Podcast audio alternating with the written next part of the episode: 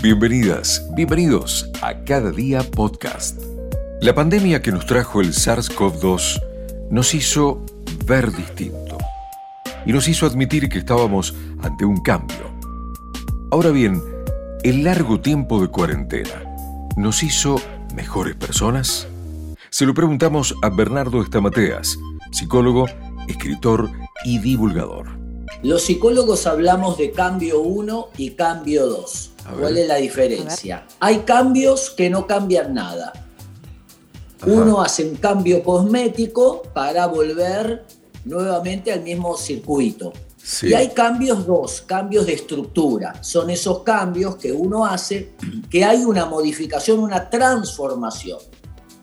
A veces uno lo que hace son cambios cosméticos, superficiales. Cambio uno, eh, hago pequeños movimientos para creer que de verdad hice una modificación interna.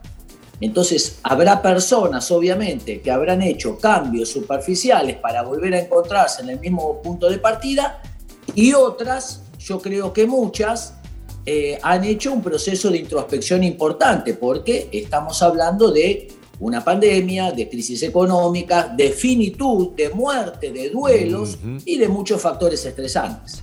Voy con el primer grupo, con el superficial, porque da la sensación de que nos cuesta, ¿no? De que nos cuesta entender, de que nos cuesta cambiar. Ves tanta gente relajada, gente que por ya ni le importa el barbijo, vos decís, ay no, por Dios, basta con ir a un hospital para entender lo que están viviendo y lo que están pasando. Como que hay poca empatía, por un lado, ¿no? ¿Por qué nos pasa eso, Bernardo? Bueno, la negación obedece, yo te diría, a dos o tres, lo separaría en dos o tres casos. Tenés el negador infantil. El negador de rasgos infantiles eh, achica el peligro y agranda el placer. Yo quiero divertirme, yo quiero salir, ya no aguanto más, yo quiero ir a la fiesta clandestina. Entonces, niega los peligros los minimiza y agranda el placer. Ese sería un tipo. Después está el omnipotente. El omnipotente dice, yo soy macho y me la banco, no pasa nada. Yo no le tengo miedo ni al virus ni a nadie. No es el, cancherito, el, el o la omnipotente. Y después tenés un tercer grupo que son los psicópatas. El psicópata que dice, a mí nadie me va a decir que tengo que usar el barbijo, lavarme las manos. A mí nadie me va a imponer nada. Yo tengo mis propios códigos, hago lo que quiero y es más, lo voy a filmar y hasta lo voy a subir a las redes. Sí, sí, increíble. Y después, por otro lado, tenés y en todo esto que decías vos que marcabas muy bien, los que hicieron un gran camino de introspección, ¿no? que realmente les ha servido y han aprendido a valorar mucho más las pequeñas cosas, ¿no? Y, a valorar la familia, a valorar ese, ese café, esa charla por celular. Hey, ¿qué te está pasando? ¿Cómo, ¿Cómo estás viviendo vos esto? ¿no? Está ese grupo, sí. creo que ha avanzado, si se quiere, en este largo camino, ¿no? Mira, nuestro cerebro busca ahorrar combustible psíquico. ¿Qué quiere decir esto? Nosotros vivimos en piloto automático. ¿Cómo va? Bien, bien, los chicos bien, las cosas bien, ¿viste lo que pasó? Hablamos más o menos de lo mismo, hasta peleamos más o menos por lo mismo, hasta que sucede una muerte, una enfermedad, una crisis y despertamos. Esta capacidad de salir del automatismo es lo que nos hace tener introspección. Una palabra que los psicólogos queremos mucho, que tiene que ver con mirar para adentro. Mirar para adentro y pensar, a ver, ¿qué quiero? ¿Hacia dónde voy? ¿Qué me gustaría lograr? Porque el verdadero arrepentimiento, eh, sabes que la palabra metanía en griego o metanoia quiere decir cambio de mentalidad. Es un cambio de dirección. Siempre el cambio es hacia adelante. Por ejemplo, si yo paso el semáforo en rojo, pago la multa, eso es una variable. Segunda, yo paso el semáforo en rojo, pago la multa y corrijo mi conducta para adelante. Ese es el verdadero cambio. El verdadero cambio modifica las acciones hacia adelante. Yo quiero preguntarte, Bernardo, si eh, crees, como muchos, que hacía falta, eh, no solo pensando en lo individual, sino en lo colectivo, pensándonos como sociedad planetaria, si hacía falta un remesón de este tipo para tomar conciencia de los peligros de esta época. Mira, es un gran despertador. Eh, estamos viviendo en un duelo social mundial. Vemos muertes, vemos lo que está pasando en Brasil, bueno, en todo el mundo, realmente nos asombra, nos impacta. Eh, estamos frente a un virus que no vemos, es invisible. Entonces esto hace que la negación sea mayor todavía.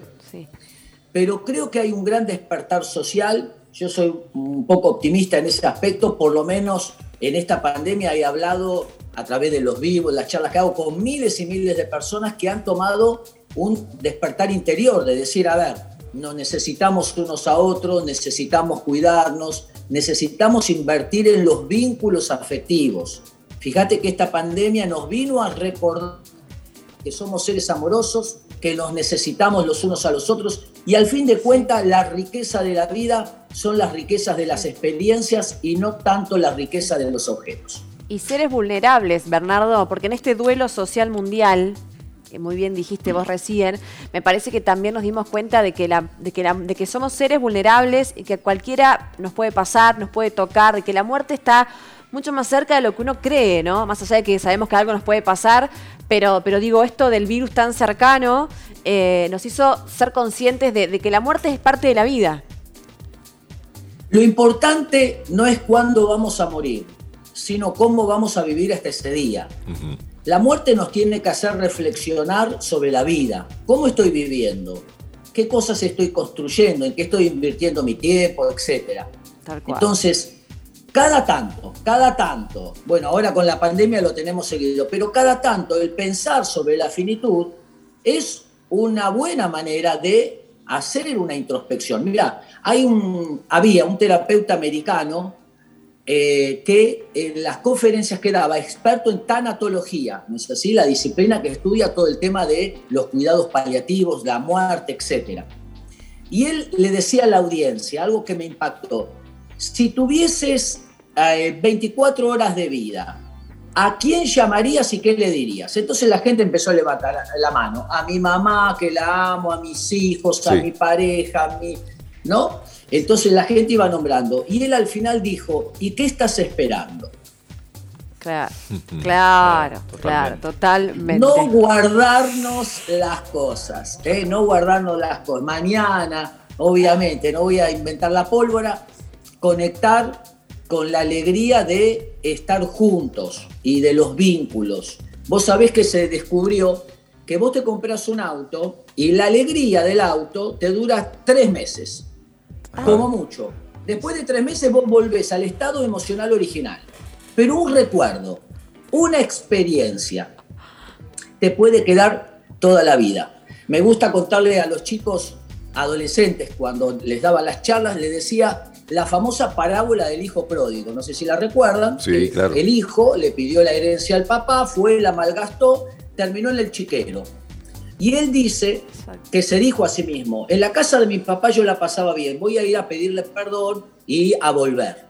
Y entonces le decía, ¿qué lo sacó ese chico del chiquero? Un lindo recuerdo.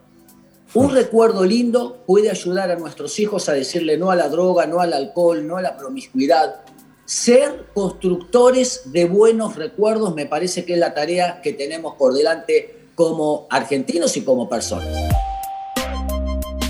En cualquier momento te entregamos otro podcast de cada día.